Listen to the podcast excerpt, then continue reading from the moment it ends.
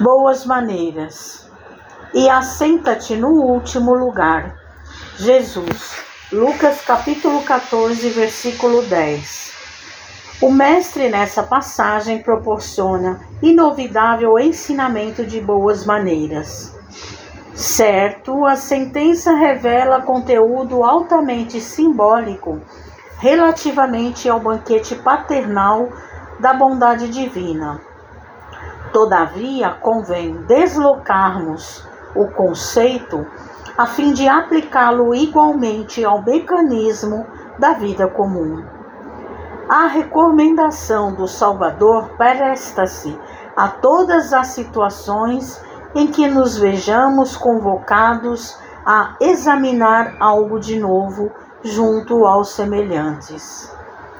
Alguém que penetre uma casa ou participe de uma reunião pela primeira vez, timbrando demonstrar que tudo sabe ou que é superior ao ambiente em que se encontra, torna-se intolerável aos circunstantes.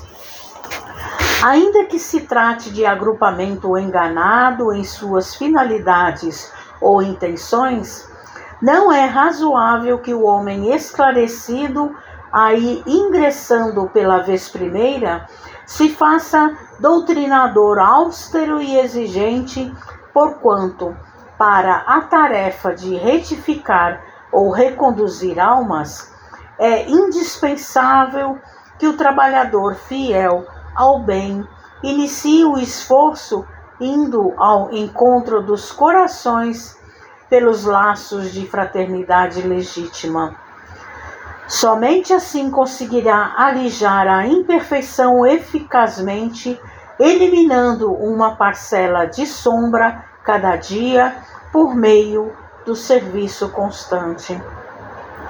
Sabemos que Jesus foi o grande reformador do mundo, entretanto, corrigindo e amando, asseverava que viera ao caminho dos homens para cumprir a lei.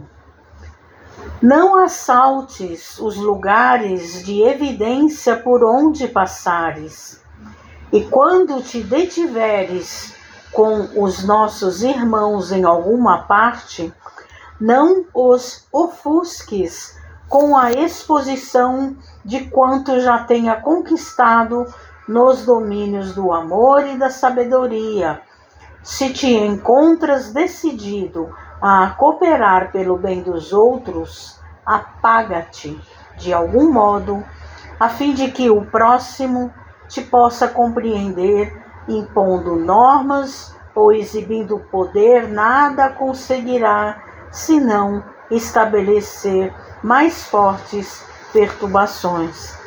Mensagem de Emmanuel no livro Pão Nosso, Psicografia de Francisco Cândido Xavier.